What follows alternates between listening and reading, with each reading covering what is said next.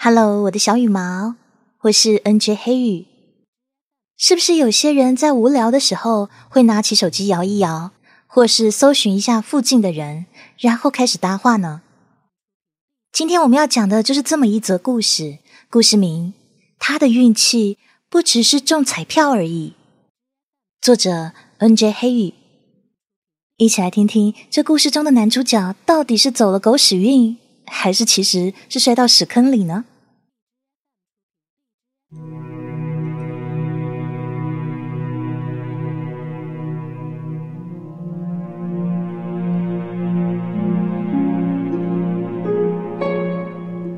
嗨，睡不着吗？这是大鹏对微信 ID“ 等你到夜深”的小易所说的第一句话。还好。习惯晚睡了。那你现在在干嘛呢？这就是跟一般男孩一样无趣又千篇一律的问话方式。问了前面，就知道后面了。小易随口回答说：“挺无聊的，闲晃而已。”他并不想对方知道他人在哪，毕竟。跟他对话的这个男人大鹏，刚刚是用“附近的人”这个功能加的他。事实上，他俩的距离不到一百公尺。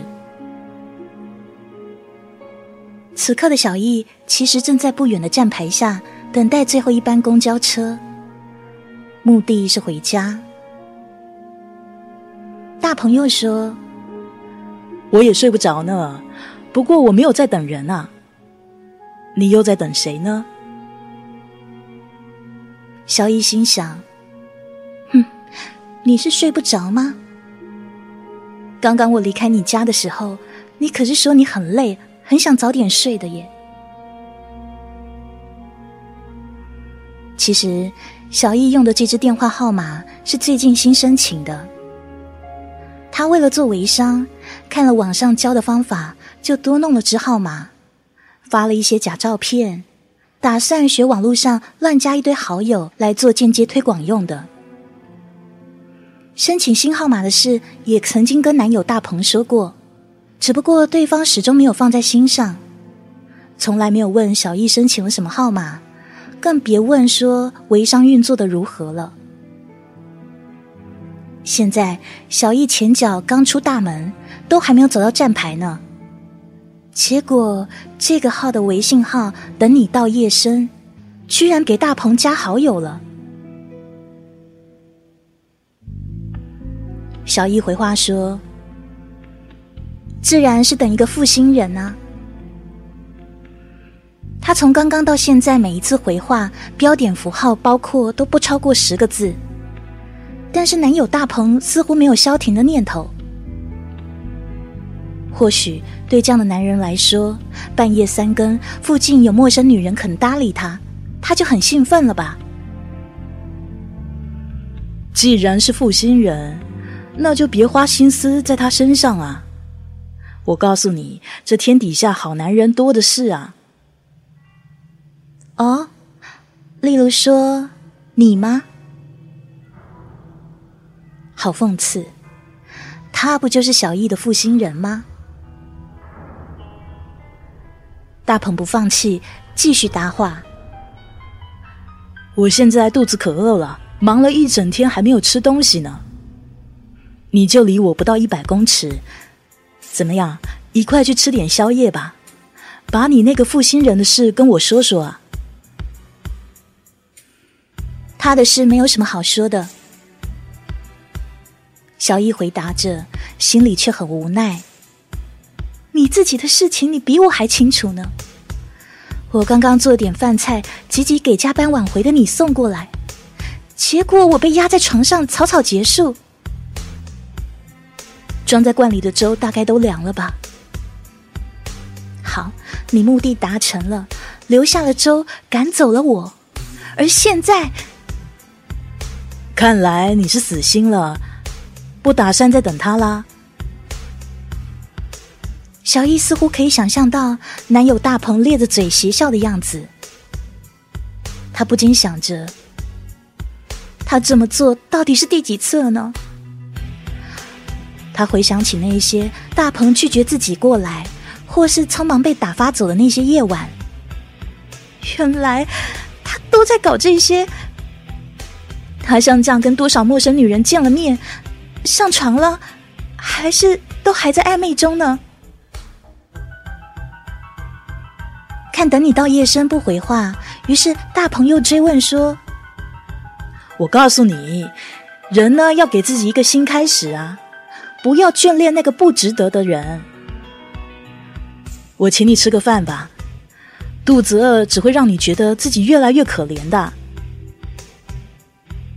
吃饭，行啊。”小易心想：“这也好，就把一切丑陋不堪的事实。”都给揭破吧，根本没有什么留在他身边的必要了。接下来，他们约定的地点，大鹏说他洗个澡就过来，大概十五分钟，不用等到夜深。小易走回大鹏家巷口那间面店，他想着，错过最后一班车，那就错过吧。天底下没有什么事比被自己男人撒网捞到来聊骚更惨的了。看来大鹏明天可以去买彩票。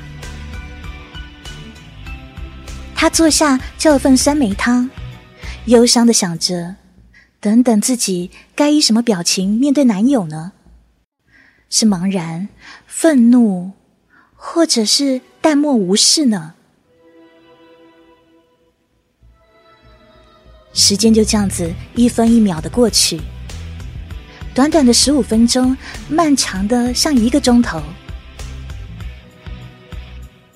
然后，等待的人终于出现了。大鹏出现，手上还提着小易方才给他送过去的粥。宝贝，大鹏居然从容又得意的跟小易打招呼。他不是过来见陌生女人，想搞起撵三的吗？还没等小易反应呢，大鹏直接坐下，满脸堆笑的开口说：“我想呢，你给我送了粥，这么快让你回去，好像很无情啊，所以我就开开你玩笑啊。哎，你看，我把你给我的粥都给带来了。”小易瞬间血往脑门一冲，他知道是我，怎么他是特意来找我的吗？是啊是啊，如果说他跟陌生女人见面，带着我熬给他的粥干嘛呢？原来他知道等你到夜深是我啊，到底什么时候发现的呢？你。我还以为小易面红耳赤，原来自己大大误会了男朋友。刚刚还想着要跟他分手呢。他觉得自己实在太冲动了，但是又掩不住好奇的问说：“你怎么知道等你到夜深是我的号啊？”啊，你自己说过的，小傻瓜。自己说过的话，你全都忘光了。我上班已经够累了，看来你比我更累啊。来，你的粥啊，我都热好了，一块吃吧。我再去点些小菜啊。说完，男友起身殷勤服务去了。小易只觉得一阵暖意上心头。还以为自家男友是个负心薄幸人，原来粗中有细。再累还是会想到自己，不但觉不睡了，连原本已经冷掉的粥都给热好了。他突然觉得鼻头酸酸的，隐隐感动。大鹏边点菜边冒出冷汗。方才一看，居然是自家女友，他差一点拔腿就跑。后来他一想，不对啊，微信好友都已经加了，小易就知道明明是我了，跑也没有用啊！这，呃，怎么办呢？刚好他手上提着小易给他送过去的粥。原本大鹏是要热好送给那私会对象献殷勤的，所以微信里说还要十五分钟。谁想到居然派上用场了？他嗤笑着：“哼，老子实在是太机智了。”